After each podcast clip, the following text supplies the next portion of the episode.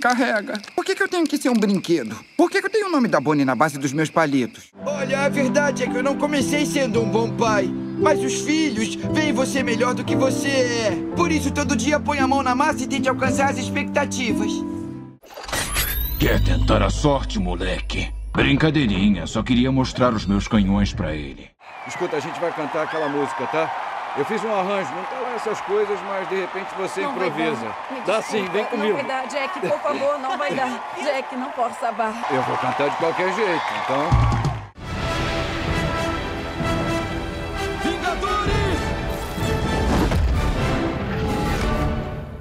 Avante.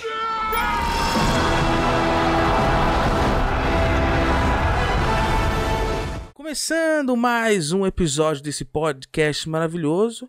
E hoje temos a ilustre presença de um dos, mai- dos maiores e melhores dubladores desse país, que é o Duda Espinosa. Olá, Juan. Oi, pessoal. Prazer estar aqui. Tudo bem? Tudo ótimo, Duda. Eu queria estar te agradecendo aqui publicamente de você ter aceitado esse convite. É uma honra pra mim e pra quem tá ouvindo também. Puxa, obrigado. Uma honra para mim também, um prazer.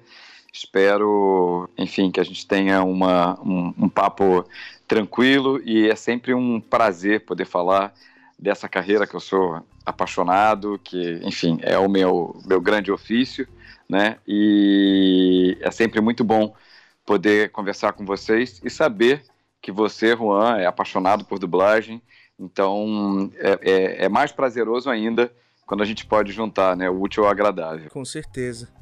Então, Duda, é, eu fiz uma, uma pauta aqui bem bacana pra gente estar conversando, de alguns, separei alguns personagens interessantes aqui pra gente conversar, né?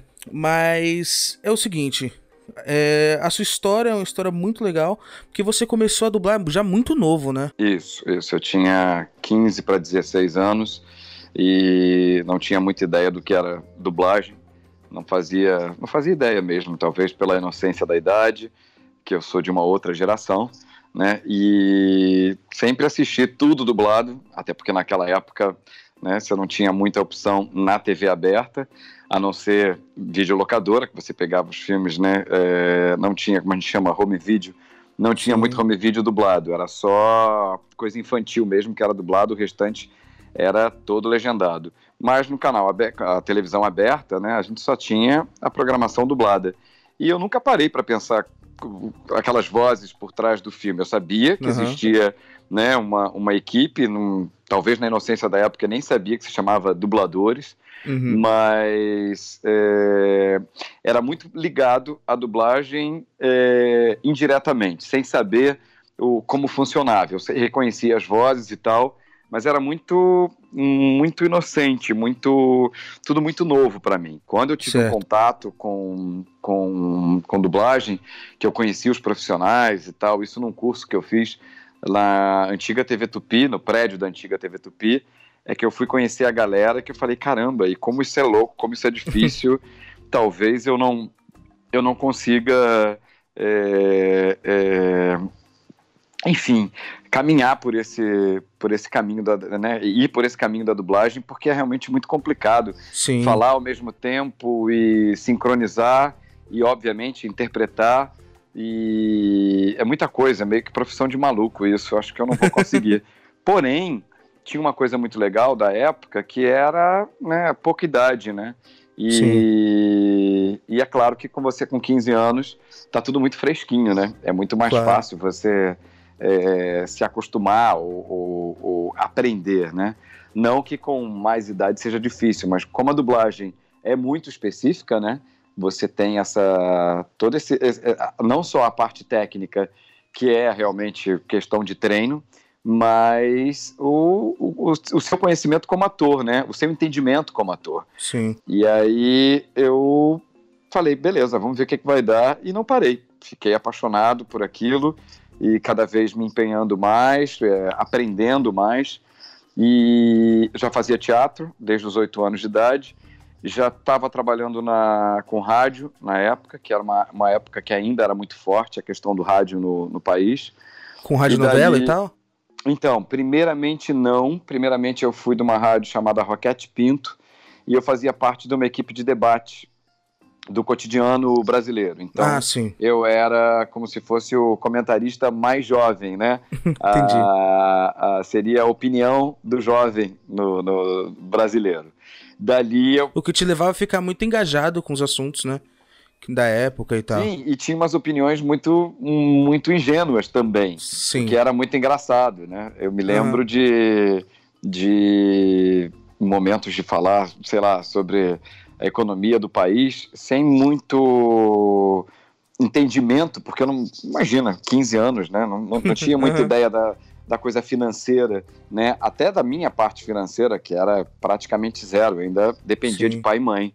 Mas logo depois da dublagem, já estava dublando quando eu fui chamado para fazer parte da equipe de rádio teatro da Rádio Globo do Rio de Janeiro, que aí eu fazia é, radionovela. Aí eu fazia histórias dramatizadas, que era um quadro chamado Você Decide, que era exatamente igual o programa que existia nos anos 90 da TV Globo, que era o, Você Decide, que era uma história que o telespectador ligava e escolhia o final. Interessante. E essa não deve ter, ter Não, não, não, não peguei Você essa não- época. pegou essa época. e aí eu contava piadas também, li as cartas de uma astróloga muito famosa chamada Zorionara.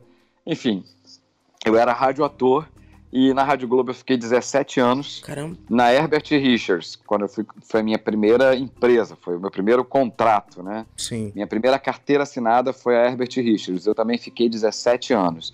Então, para um garoto de 15 anos, né, começando a vida, começando a carreira, para mim, além da escola do teatro, claro que essa é a principal, Sim. mas depois do teatro, minhas grandes, eu posso dizer que, como eu não fiz faculdade, né, a minha, minhas grandes universidades, sem dúvida eh, alguma, foi a Herbert Richards e a Rádio Globo, no Rio de Janeiro. E é isso, já vou para 30 anos de carreira esse ano, eu completo 30 anos de carreira, e acho que estou aprendendo a cada dia. A vida é isso, né? A gente vai aprendendo sempre. O mais importante, é, mesmo sendo muito difícil às vezes, é você manter o foco e manter a humildade, né? De, Com certeza. De, de, de aprender, de poder passar conhecimento também para as pessoas, que é isso, é essa troca vale para a vida, né? Independente da carreira que você escolha, enfim, é por aí. Muito bacana. Então, é, eu tinha marcado aqui que tu. a- qual a- o ano exato que tu começou a dublar? Foi 1991. 91 na Telecine, é isso? É isso aí, Telecine. Fiz uma pesquisa Eu- direitinho, então. É, 91 na Telecine. É isso, né? Vê se eu tô fazendo a conta certa. 91, a gente vai para 2001, 2011, 2021. Então, na verdade, eu faço 29 anos de carreira. Exatamente. Eu tô é, é, atrasado um ano. É aliás, esse ano nem sei se vai contar, né? Depois dessa loucura toda que a gente está vivendo, É, então. eu, eu verdade. vi uma imagem muito interessante de um, de um escorrega, aquele brinquedo de criança, né? Sim, sim. E que na metade dele ele cai, ele vai reto para baixo.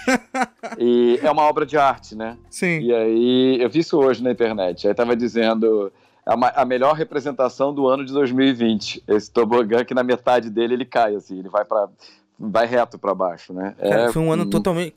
Totalmente não, né? Meio cancelado, assim, né?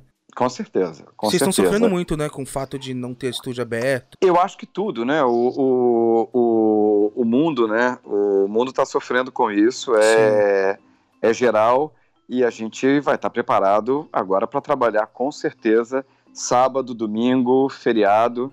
A gente É. vai ter que, para repor isso, com certeza vamos ter que trabalhar direto, sem, sem intervalo, né? Sim. até pelo menos chegar ao calendário é, é, previsto, né? Porque Sim. como tinha uma programação, o cinema também tem uma programação de estreias e tal. A gente vai tentar correr até chegar, mas para isso, com essa defasagem grande, eu acho que a gente só consegue chegar perto lá da- da- do, do calendário oficial mais para o final do ano. E aí vai estar Sim. acabando o ano, né? Então, É. praticamente é um ano que, que perdeu, né? Um ano que, que infelizmente a gente vai perder. Mas é isso, começo em 91 na antiga Telecine, que na época era uma dubladora muito forte. Para quem não lembra, é, o falecido Leonel Abrantes, que faleceu esse ano, infelizmente, fazia a, a, chamada, era uma coisa muito interessante que eu me lembro da voz do Leonel faz, falando a, os títulos, né, fazendo o título e fazendo a, a, a, chamada. Versão brasileira Telecine, tinha uma coisa para cima. Versão brasileira Telecine. Sim. E a Telecine é clássica, era clássica, né? Era de um grego chamado Spiros, que tinha sido sócio do Elias, que é o, o, o pai da, da Tereza e do Beto, que são donos da Cinevídeo hoje. Então, ou ah, seja, a Cinevídeo era é, parceira da Telecine e eles eram sócios, né? O Elias com, com o Spiros. Depois eles se separaram e o Elias criou a Cinevídeo. Sim. E aí eu começo na Telecine com o Júlio Chaves, meu padrinho de dublagem até hoje. Nossa, né? maravilhoso. Meu, maravilhoso, grande referência para mim, não só de profissional como de pessoa, que é um cara, para mim, um, um, ser humano à frente do tempo, mais do que evoluído e iluminado, um cara, enfim, sou, sou suspeito para falar do Júlio Chaves. Então, ali em 91, eu começo fazendo umas pontinhas com o Júlio, e o Júlio foi para Cinevídeo. Quando o Júlio foi para Cinevídeo, ele recebe um desenho para a TV Colosso chamado Wish Kids, que era o Perdido nas Estrelas. Era um desenho que baseado na, na, na figura do Macaulay Culkin, que era uma referência dos anos 90, né? Ele tinha feito Esqueceram de Mim e tal. É, tava ali na era era o menino, né? A criança da época. Sim. E aí ele me chamou para fazer teste para o desenho. Eu passei para o vilão da história chamado Francis Vira-Lata, que era um um vilãozinho que ninguém, que era na verdade Frank, Frank Dutchweiler. Quando chamavam ele de Francis, ele ficava pé da vida. Sim. E tinha um bordão que era ninguém me chama de Francis, tinha um grito assim. é, mesmo que não tenha ninguém inteligente na sua família, Francis. Ninguém, ninguém é, me chama de Francis. Ah! Que agora, imagina, eu tô com mais de 30 anos né, fazer uma voz que eh, uma voz que eu tinha na época 15 anos é mais complicado, mas era mais ou menos é. isso. Dali veio é, eh, SOS Malibu, né, o Baywatch famoso. Sim. E dali veio também Hanna-Barbera, é, meu primeiro Hanna-Barbera, que foi Apuros de Penélope Charmosa, Uau. direção do, do falecido Silvio Navas, né, aquela voz do Monra, Darth é, Vader. Darth Vader, exatamente. E ali depois, com Hércules Franco, que eu chamo de segundo padrinho, veio o. Eu não lembro o título original, mas foi Cãezinhos do Canil. Sim. Que foi meu segundo Hanna-Barbera. O Medroso. Medroso, né?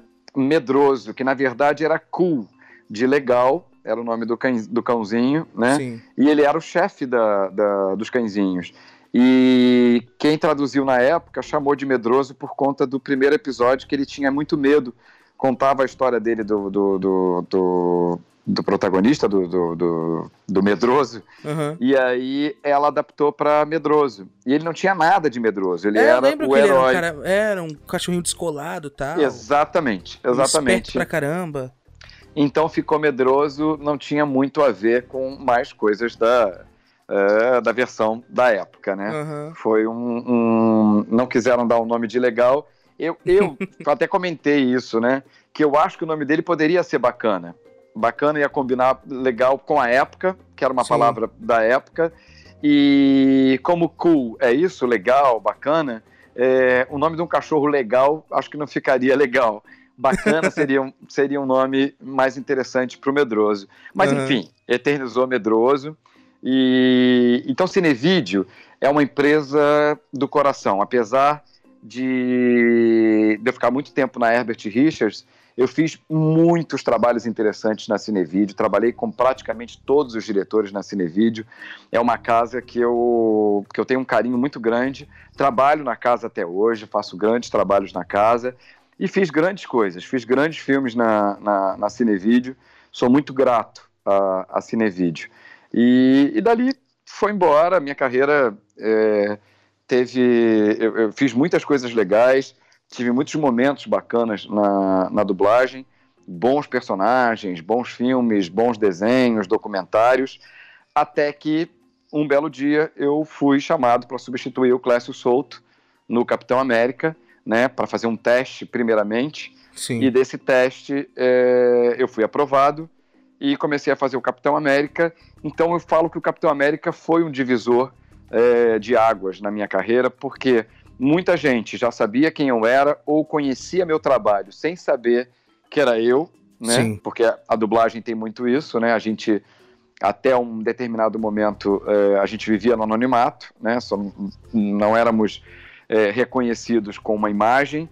Ou o fã que era muito fã de dublagem tinha essa essa sensibilidade de ter essa percepção de identificar a voz.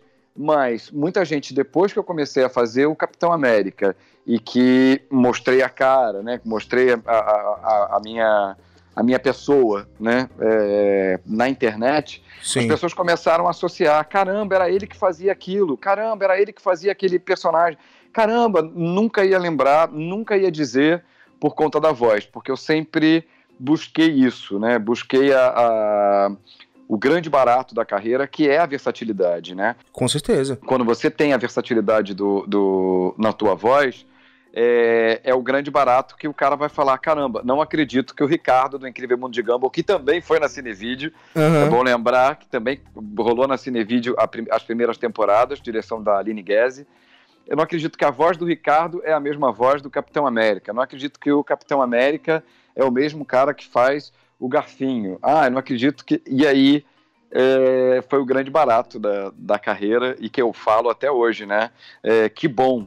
O melhor elogio pra mim é não acredito que é você que faz o Tarek de, de, do LoL, né? Do, Do jogo LoL. LoL.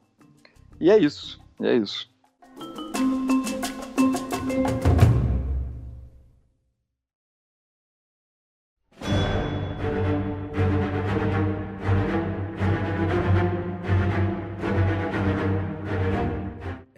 Vejo muito nas redes sociais que por esse, o Capitão América ter sido esse divisor de água, você tem ido em muitos eventos, né?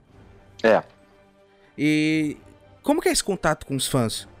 É maravilhoso. É gratificante porque no teatro nós temos o público, né? Então a gente tem o feedback automático ali da, É, da- imediato, né? Na, da- do público, a reação do público, né? O aplauso do público que é importantíssimo, né?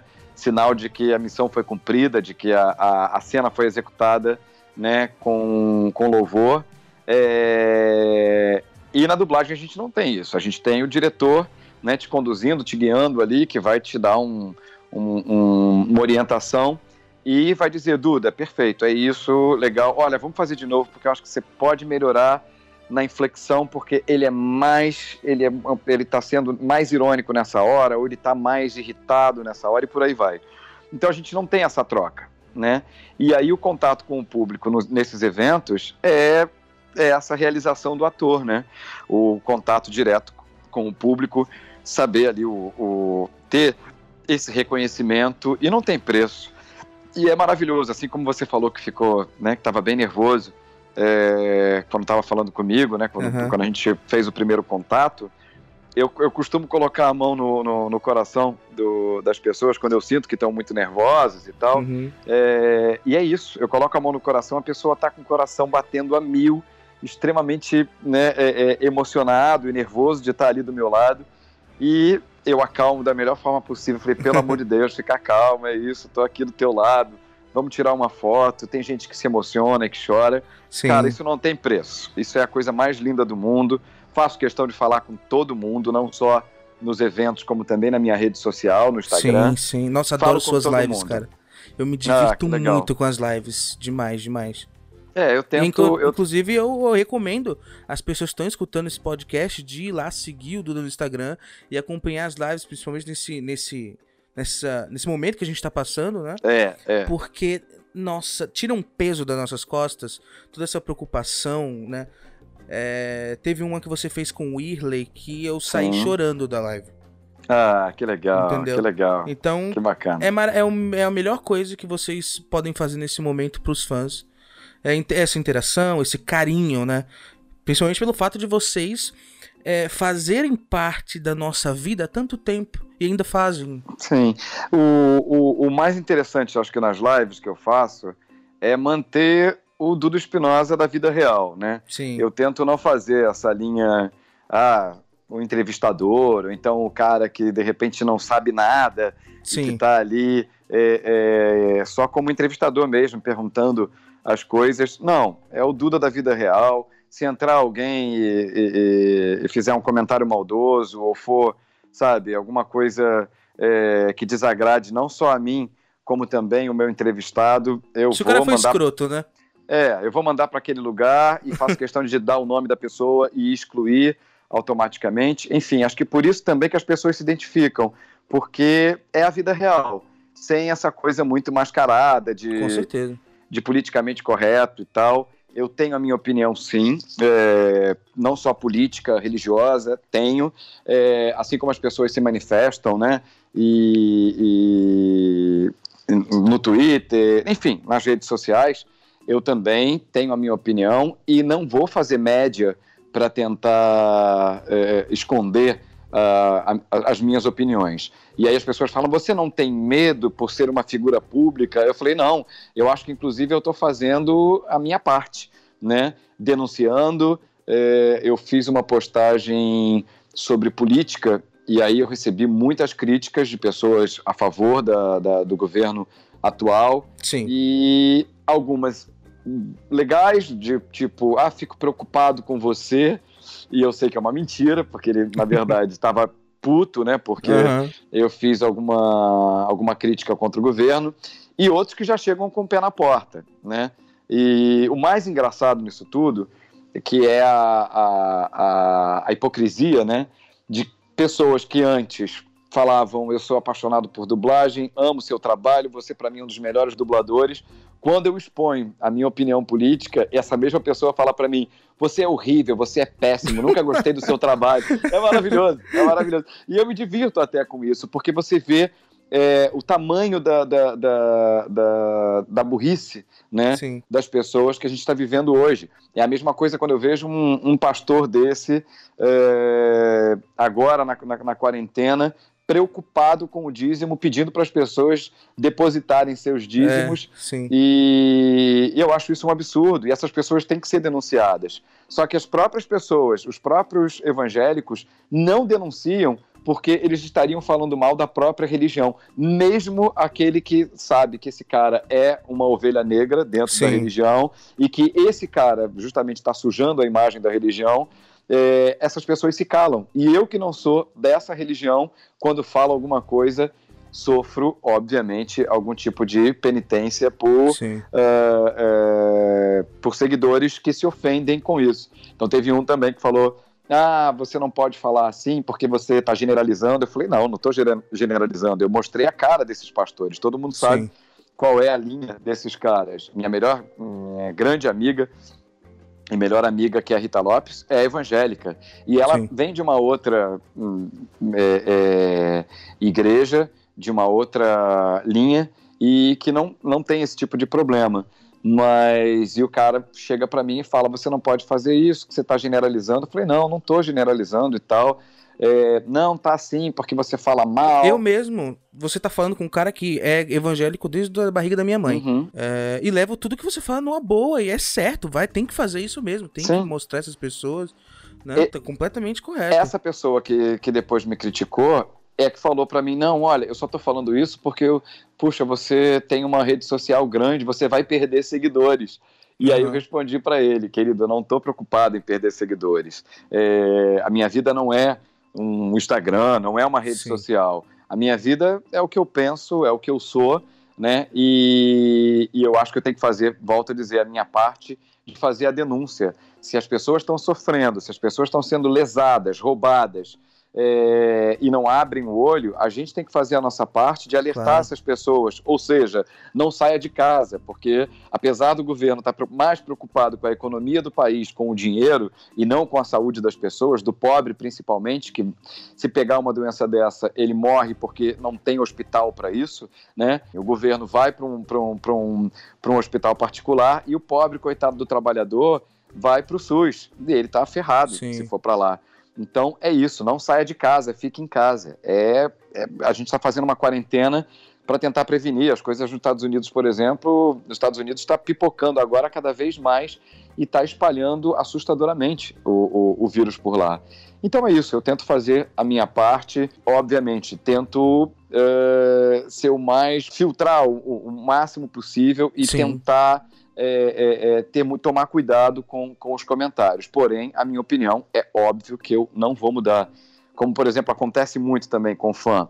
É, um fã como você, cristão, que de repente tem o hábito né, de falar Deus abençoe para tudo. Tudo, uhum. qualquer coisa, fala-se Deus abençoe, porque já foi acostumado desde pequeno com esse bordão, que é uma coisa que na minha época era usado por católicos e só quem falava isso era pai, mãe, avô, avó, tio, tia, padrinho e madrinha, mais ninguém. A gente não ouvia um vizinho, o vizinho falava vai com Deus, mas Deus te uhum. abençoe era uma coisa muito íntima, muito familiar. E aí as pessoas quando falam comigo, sou muito seu fã, que Deus te abençoe e ilumine a sua carreira. Eu agradeço com axé. Axé, Oxalá te abençoe também, obrigado pelo carinho. Muitos vão retrucar falando: o que, que você disse? Não entendi. Que palavra é essa? E aí eu vou me manifestar. Falar: como assim você não entendeu? Você não vive no, no Brasil? Você não sabe, não conhece a cultura afro-brasileira? Porque a, a, partir do momento que você falou a palavra Deus para mim, ou Deus te abençoe, eu tenho todo o direito de responder de acordo com a minha fé. Claro. E para você ver, as pessoas não estão acostumadas. Então, por ter uma palavra afro-brasileira, né, de origem africana, o preconceito é tão grande que as pessoas, umas dão risada. E quando riem, eu também falo, ué, tá rindo de quê? Não entendi. Ah, não, porque eu achei engraçada essa palavra. Ué, qual é a graça? Eu por acaso, por acaso ri do seu Deus? Não, não estou entendendo qual é. E é isso. E a gente pega o preconceito das pessoas nessa hora. Né, no pulo então, do gato, é, é isso aí, é, né? É isso. Então, somos uma miscigenação, somos um país que, enfim, que, que o dono da terra sempre foi o índio, esse era o verdadeiro dono da terra, que estava aqui quietinho na sua sociedade perfeita. O homem branco, civilizado, cristão, veio para cá escravizou essa gente. Quando essa gente morreu porque eles contaminaram os índios com as doenças, foram lá e pegaram os negros na África, trouxeram os negros, fizeram a mesma coisa, enfim. E as pessoas esquecem da nossa raiz, da nossa, do, do, do, da nossa verdadeira veia, né? De onde está, de onde, de onde vem os nossos antepassados. E aí, por conta disso, algumas é, é, vertentes de religião é, de religiões, eu digo até né, no plural, é, fazem a gente esquecer esse tipo de antepassados, de cultura, porque acham que isso é diabólico, que isso é do mal. E eu, como artista, não posso deixar a cultura do meu país se perder por Com conta certeza. de religião. E aí, então, eu sou um grande militante né, da, das tradições, da cultura e, e, acabar um pouco com essa hipocrisia, porque o cara que bate muito no peito, né, que é errado, que não pode, a questão de sexualidade, questão de fidelidade, ele é o primeiro a sonegar um imposto, ele é o primeiro a ter amante na rua, ele é o primeiro a ter uma sexualidade reprimida, enfim.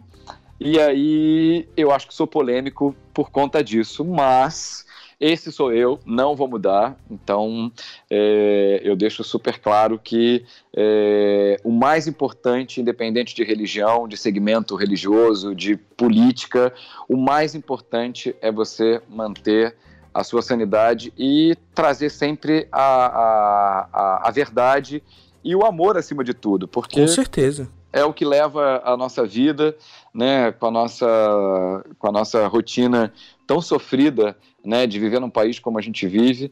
Então, o mais importante é a gente, a gente manter pelo menos o, o amor de alguma forma né, dentro da gente. É mais ou menos por aí. Nossa, eu falei pra caramba. Não, maravilhoso. Isso, você está não só ensinando o pessoal aqui, mas me ensinando a como compreender melhor né? Uh, eu fiz, eu estudo cinema, cinema e audiovisual. Tô, tô, eu ia falar, tô tentando me formar por causa que atrasou seis meses a minha formação. Sim, sim, sim. tudo isso. E ano passado eu fiz um documentário chamado Osana, que é sobre religiões e como todas elas estão buscando um único objetivo, né? Que é o amor, propagar o amor de cada uma da sua maneira e, e tudo se conecta. É isso, é isso, porque independente de vida após morte ou não, céu, inferno, todas essas criações né, do homem, é, é uma incerteza, na verdade, e que a gente só vai saber, né, ou não vai saber depois que a gente partir. Verdade. Mas enquanto a gente está aqui, enquanto a gente está cumprindo essa missão, o mais importante é isso: é levar o amor, a solidariedade, a caridade, que muita gente esquece. E eu vejo muita gente religiosa batendo no peito, que é religioso e tal, mas quando faz caridade, faz em troca de alguma coisa, né? Sim. Eu te dou um prato de comida se você conhecer o meu Deus. Isso para mim uhum. não é uhum. caridade. Caridade você entrega a comida, você entrega o agasalho, você entrega é, o mantimento e vai embora. Você não tem que pedir para aquela pessoa seguir o seu Deus. Isso não é uhum. é caridade para mim. E por aí vai. Caridade também não é só o prato de comida, é dar uma palavra para alguém que está precisando sem misturar religião. É Sim. falar, cara, por que, que você não vai procurar um trabalho? Por que, que você não estuda? Eu te ajudo, eu te pago um curso para você se especializar. Enfim, é isso. Para mim, o grande barato da religião, ou de você ter uma religião, é trazer isso, né? A solidariedade, a caridade e, acima de tudo, o amor. Isso, para mim, é a grande religião e que era o grande barato de Cristo, porque Cristo não pediu para ter uma religião, Cristo não fundou uma igreja, quem, uhum. quem fundou foram os homens, foram seus seguidores. Ele, na verdade, não tinha nada disso, né? E o cara vivia lá no meio das prostitutas e que sabia lidar com todas as pessoas, com o leproso e tal. Ele foi o grande representante. Só que ninguém. Acho que as pessoas leem um outro, um outro livro ou vão se espelhar em outras pessoas, no uhum. pastor, talvez. É. Jesus mesmo, que é o grande representante, as pessoas esquecem que foi um, um grande homem que não tinha preconceito nenhum, muito pelo contrário. Muito pelo contrário. Ele andava ele andava bem em todas as, as tribos e, e, todos os lugares e era um cara que de igual para igual, né? Então, é mais ou menos por aí. Eu não quero dificultar as coisas. Se eu vejo que uma situação não vai dar certo, eu não consigo ignorar. Gostaria de conseguir. É, não gostaria. O que vamos fazer, capitão? Vamos lutar que isso porque isso além de aproximar a gente de vocês né só esse aqui não é um cara que só tá colocando a voz nesse personagem. Esse é um ser humano um ser humano com personalidade. Você é um cara Sim. com muita personalidade. Eu adorei ver um vídeo que eu vi no canal da Carol Crespo. Do seu apartamento que é lindíssimo meus parabéns obrigado. inclusive né que que ele mostra muito bem o que você é, essa mistura de coisas, os santos Sim. que você tem, as Sim. imagens, eu acho isso maravilhoso, muito lindo. Sim. É, mas voltando, isso também mostra uma coisa, que você é um cara de muito caráter, que é a coisa mais admirável que um ser humano, na minha opinião, tem que ter, né? É, eu tento, né? Eu, graças a Deus tenho, venho de uma de uma de uma família é, que me deu uma base muito boa, né? Porque somos o espelho de pai e mãe, e é isso, independente de, de caráter, né? Independente de índole, né? Porque não adianta só você nascer com, com ter o privilégio de ter uma família boa, mas a índole da pessoa às vezes Sim. se manifesta né, de outra forma. Sim. E é uma coisa que, graças a Deus, eu sempre tive uma base muito boa. E as minhas formações é, sempre foram muito boas, as referências muito boas, e a gente, óbvio que a gente erra, que a gente, né, como ser humano, e escuta umas coisas, por exemplo, que eu que eu furei o olho do Clécio para poder fazer o Capitão América. Não. Mas isso influenciados por uma outra pessoa que é super polêmica, porque descobriram há pouco tempo que esse, esse ser é, é, pedófilo, saiu isso na internet. Eu acho que eu sei quem você está falando. Pois é, e aí ele tem a opinião dele frustrada, né, por, por não ter conseguido é, ser alguém na dublagem e frustrado até hoje. Ele tem alguns seguidores, e esses seguidores carentes e inocentes, é, ele conseguiu fazer a cabeça dessa gente. Então já, já escutei coisa que eu, eu furei o olho, eu passei a perna é, no Clécio e todo mundo sabe que o Clécio teve um problema pessoal com a Disney, né? Ele foi afastado por um, por um, problem, por um problema que, enfim, não vem ao caso relembrar isso. E quando ele foi afastado, a Disney precisava de um substituto e poderia ser alguém de São Paulo, poderia ser alguém do Rio. É, passei por teste, foi feito teste comigo. Por que me escolheram? Acredito, a minha voz é, lembra um pouco, quando eu faço a voz leve, lembra um pouco Uhum. o, o timbre do Clécio e as nuances do Clécio. O Clécio fez muito retake para mim quando eu viajava, meus pais moraram fora há muitos anos, e vice-versa, cansei de fazer retakes, né, concertos pro, pro Sim. Clécio imitando ele.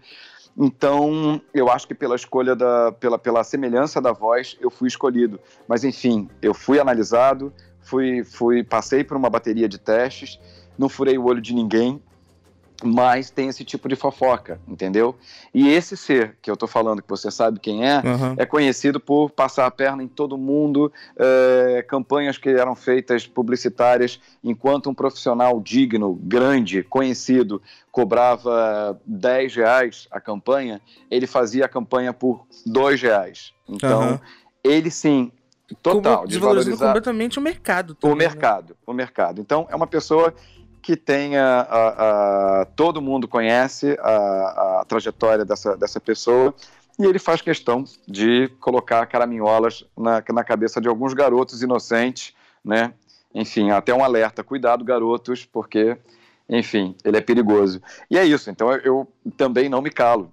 Então, quando alguém vem falar alguma coisa, ah, você furou o olho do Clécio, eu gosto de chamar para como é, o que, que você sabe, o que, que você sabe da história. Que tem isso também, onde a- a- o tempo que a gente vive agora, né, é muito perigoso por conta da internet, né? As É pessoas muito fácil a pessoa suas apontar o dedo e criar coisas em cima. isso, criam né? suas Você já é versões. culpado até. Isso, isso. Criam suas versões, suas verdades, e aí uma pessoa leiga, inocente, vai olhar primeiro a postagem desse fulano, que não tem é, base nenhuma, não, não sabe absolutamente nada, ele fez hum, exclusivamente para prejudicar, para denegrir a imagem daquela outra pessoa, é, com nenhum embasamento, com, nem- com nenhuma verdade de fato, né? E aí cria-se polêmica, cria-se uma verdade, uma falsa verdade, e a gente tem que lidar com isso. Então, já passei por isso na época do Capitão América, e o que é muito legal também falar, depois dessa, dessa confusão toda, a mesma coisa que eu estou acostumado, né?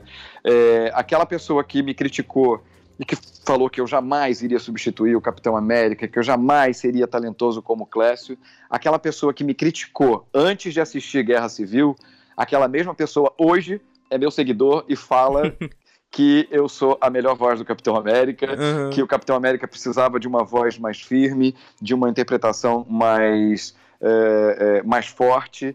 e É, eu que- interpreto isso essa porque foi em, em coincidência que naquele filme você começou a dublar ele no Guerra Civil. Foi. É para mim era um capitão muito mais maduro, Sim. muito mais responsável. Sim. Né? A trama do filme pedia isso. Eu acho que a sua voz, além de ela ter esse timbre muito parecido com o Clécio, era um pouco mais grave e trouxe isso pro personagem. Então para mim ficou essa mudança. O que aconteceu aconteceu e para mim ficou perfeito. Ah, que legal. É um trabalho excelente, excelente. muitas pessoas se retrataram na época, tipo, desculpa, Duda, eu exagerei e hoje eu vejo que eu estava errado. Você faz um trabalho maravilhoso, digno e tal, sou seu fã. E é isso, porque a pessoa julgou antes de assistir, que é uma coisa muito comum, né? Não digo nem no Brasil, acho que no mundo é isso. O- Exatamente o que a gente estava falando sobre a internet. Aham. A pessoa ali na troca ficou revoltada porque estava do lado do Clécio, sem saber também o que tinha acontecido com ele, porque, obviamente, ele passou uma, uma- o que tinha acontecido na época. Algumas pessoas interpretaram de outra forma e acharam que, enfim, eu tinha. Como se eu fui lá e falei, oi, quero fazer o Capitão América. Não, Não tinha nenhuma pretensão, foi uma surpresa para mim. E quando me perguntam como foi fazer o Capitão América, eu nem sei se você vai perguntar isso. É, eu digo que foi muito estranho na época, por conta disso tudo. Era uma substituição, era um momento que, muito delicado, porque o Clécio sempre foi meu amigo. Sim. Né? Então, Mudou um alguma coisa tava... entre vocês ou não? Toda essa confusão ou não? Hum, Mudou uma época. Tá. Hoje eu acho que a gente conseguiu é, acertar. Eu não sei se a gente volta a ser o que éramos antes, Certo. tá? Mas pelo menos hoje a gente se fala, Que a bom, gente se que bom. cumprimenta, a gente bate papo. Legal. É, eu imagino como tenha sido difícil para ele. Imagino mesmo. É um personagem muito forte. é, ele é o primeiro Vingador, né? Tem uma, uma a representação dele na, na- nos Vingadores Sim. é, enfim, primordial, né? É um cara, é um herói muito importante na, na, na, na história da Marvel. Com certeza. Então, eu imagino como tenha sido difícil para ele. Mas a gente segue. Eu tenho feito, inclusive, Chris Evans em, em algumas coisas. Fiz um filme para Netflix que é. Ai, não sei o que, Mar Vermelho. Missão no Mar Vermelho. Missão, exatamente. Missão no Mar Vermelho. E teve também nesse. Esse que foi pro Oscar agora. Eu assisti ele há pouco ah, tempo. Ah, sim, Entre Facas Entre e Segredos facas e também segredos. fiz. Entre Facas e Segredos. Ah, e tá para sair. É, e, e tá para sair também uma série é, dele que vai ser pela, pela Apple TV. Uma série dele que ele faz um advogado que vai defender o filho, que é acusado de, de assassinato. Uma série muito bacana, que eu não vou dar spoiler nenhum, mas vai sair em breve. Vocês vão poder assistir também com Chris Evans. Enfim, é, é isso. Eu tô. A carreira seguiu. Eu não tinha pretensão nenhuma. Tudo aconteceu meio que rápido. E é isso. Tento defender da melhor forma possível. Eu acredito que eu só, eu só fui curtir é, de verdade né, o Capitão América no último filme, que foi Ultimato, que realmente para mim é o melhor de todos. Eu amo esse filme. Eu Amo. saí do cinema falando, filme- acho que esse é o filme da minha vida. É isso, é isso, é isso. Fora a emoção, porque foi um presente da Marvel para os fãs, Aham. né? Um presente de três horas e pouquinho, com várias surpresas, um filme que não cansa, um filme muito bem cuidado, né? E que foi a melhor, a maior é, emoção que eu tive no cinema vendo a reação do público. Eu acho que eu não me emocionei propriamente com o filme, mas Aham. com a reação do público, vendo as pessoas gritando, chorando, se emocionando e saindo do cinema é, em êxtase, né? Com, Aham. com, com a sensação de que viram realmente o maior filme da vida delas. É, é impagável. Ô Duda, às vezes eu me pego pensando, às vezes eu me pego é, assistindo vídeos no YouTube desse momento em específico do Vingadores Avante, da reação do público. Porque eu me Ah, arrepio legal. todo, eu me arrepio todo nesse momento.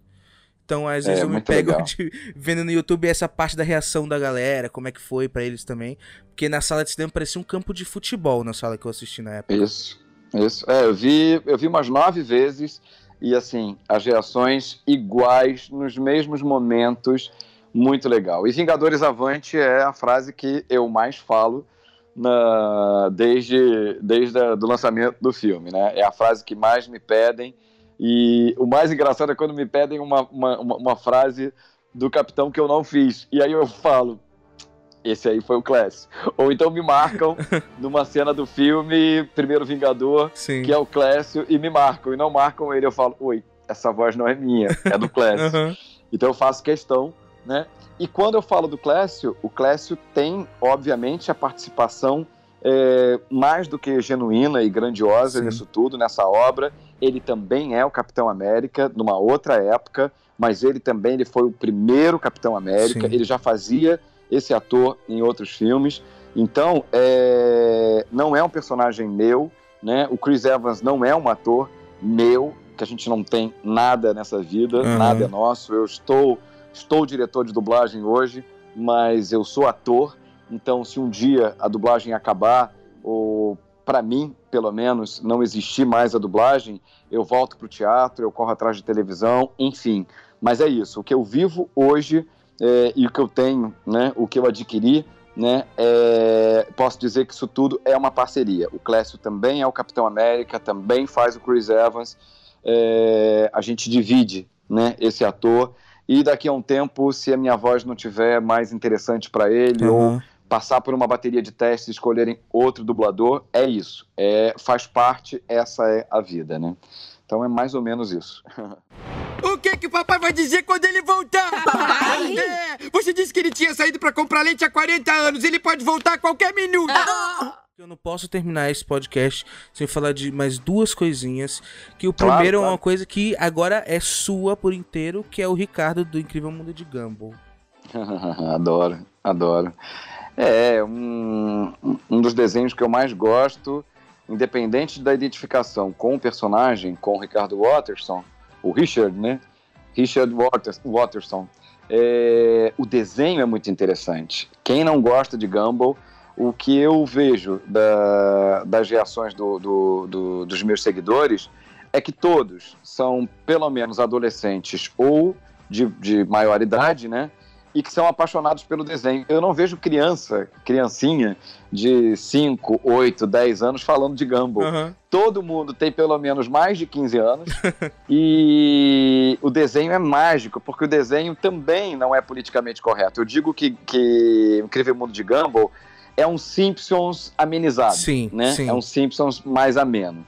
É, E Ricardo Watterson, pelo amor de Deus, né? É, é o pai que todo mundo gostaria de ter, ou é o pai que todo mundo gostaria de ser, ou é o amigo que todo mundo gostaria de ter, é. porque é impossível não se identificar com o Ricardo. Ele é um cara que leva a vida na brincadeira, ele é um cara que adora comer e dormir, quem não gosta disso. Ele é um cara que não tem noção nenhuma da, da, da vida, da- das preocupações, Sim. ou do que é realidade e o que é fantasia. É, então é fácil se identificar. E, claro, né? a- a figura é muito fofa, aquele coelho rosa, gordinho, Aham. aquele peitinho caído, né? Que anda com a, com a com, com o cofrinho aparecendo, né? Porque a calça já, já, já tá muito larga, Sim. então tem aquele cofrinho aparecendo. Eu amo esse personagem, adoro fazer o Ricardo, adorava, né? Porque acho que acabou agora, infelizmente, acabou. É, e é um é outro para mim que esse eu posso dizer que seja um personagem do coração. Já fiz vários outros desenhos, Aham. né? Desenhos tão com personagens tão importantes quanto o Ricardo, mas o Ricardo é é do coração, assim. Amo. Ele é o teu xodó? Eu posso dizer que sim. Eu posso dizer que sim. Ele marcou a minha carreira também, porque eu fiz teste na época. Isso é uma coisa meio bastidores. Quando eu fui chamado, eu fiz teste com Hélio Ribeiro, Sim. Elcio Romar e mais alguém que eu não lembro, que era alguém top. Não sei se foi o Eduardo Borghetti. Sim. Quando eu fui chamado para o teste, eu falei, ha, ha, ha. Fui chamado só para fazer número, porque competi com esses caras, que sou apaixonado até hoje, e na época também, já era, já, já sempre fui admirador, mas na época eu talvez me achasse um pouco menos, né? É, que eu não tivesse pronto para competir com, esse, com esses monstros sagrados. Sim. Eu falei, puta merda, vou. Ih, falei um palavrão. Não, fica à vontade, pelo amor de Deus, não é só isso. Eu falei, Ah. caramba, vou competir com monstros, é só pra fazer número, não Aham. vou ser aprovado de jeito nenhum.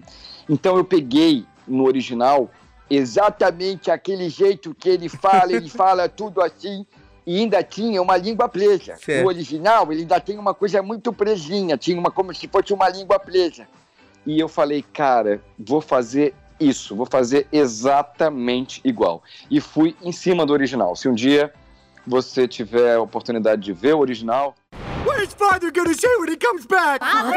Yeah! You said he left to buy some milk 42 years ago. He could be back any minute. é muito parecido. E qual não foi minha surpresa? Fui aprovado. Quando eu fui gravar a primeira vez, eu só tirei essa linguinha presa Linguinha, pra deixar um pouco. Então deixe um pouco mais acima, faça uma coisa mais bobinha, como se fosse um. Mais ou menos isso, Aham. sem a, a língua presa, porque senão ia ser muito complicado. Já é um personagem difícil de se dublar. Eu me lembro de, caramba, gravar cinco, seis episódios num dia. Eu saía do estúdio arrasado, porque ele é muito difícil. Sim. Ele é muito. Quando ele começa a gritar e ele ronca, ele grita. E amo quando o Ricardo resolve cantar. Eu adoro as músicas de Gumball. E. Ah, é. Realmente é um xodó. Como você disse, é um xodózinho. É claro, vo- você é um cara que tem uma carreira muito admirável e tem inúmeros personagens, por exemplo. Eu marquei aqui o Ricardo, marquei aqui o Vi- Viserys Targaryen do, do Game of Thrones. Do Game of Thrones. O, o Ironhide do Transform, porque Transformers é uma referência de vida. Sim, sim. Ah, amo esse papel. Mujo malvado. Cada, Lembra? cada pequena participaçãozinha. Esses dias eu tava conversando com o Rodrigo Oliveira, né? Que ele fez um- duas pontinhas no Transformers e a gente riu pra caramba, porque Transformers pra mim é uma coisa muito importante na minha vida em si, né? É, Que legal. E Ironhide tem diálogos Maravilhoso.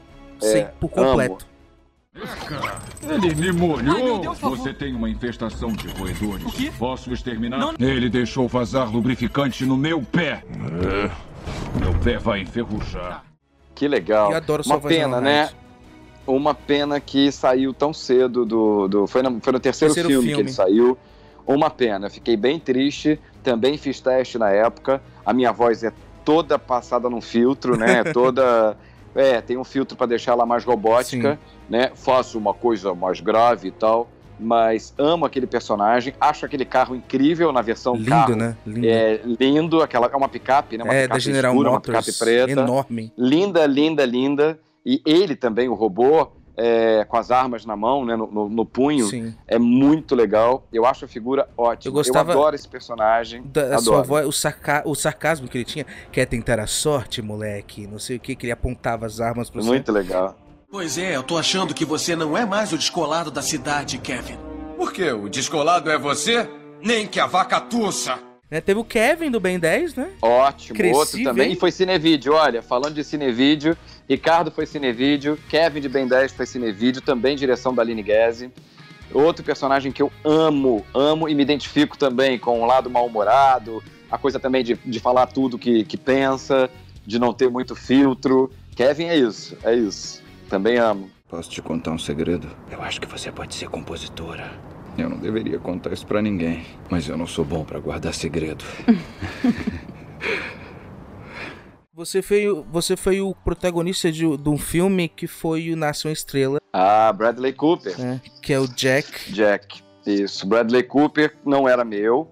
É, volto a dizer que a gente não tem, né? A gente está fazendo o, o- o papel. Sim. É, eu estou fazendo o Bradley Cooper agora. Também foi teste. É, quem fazia o Bradley Cooper era o Felipe Maia. Quem faz, né? Também é o Felipe Maia.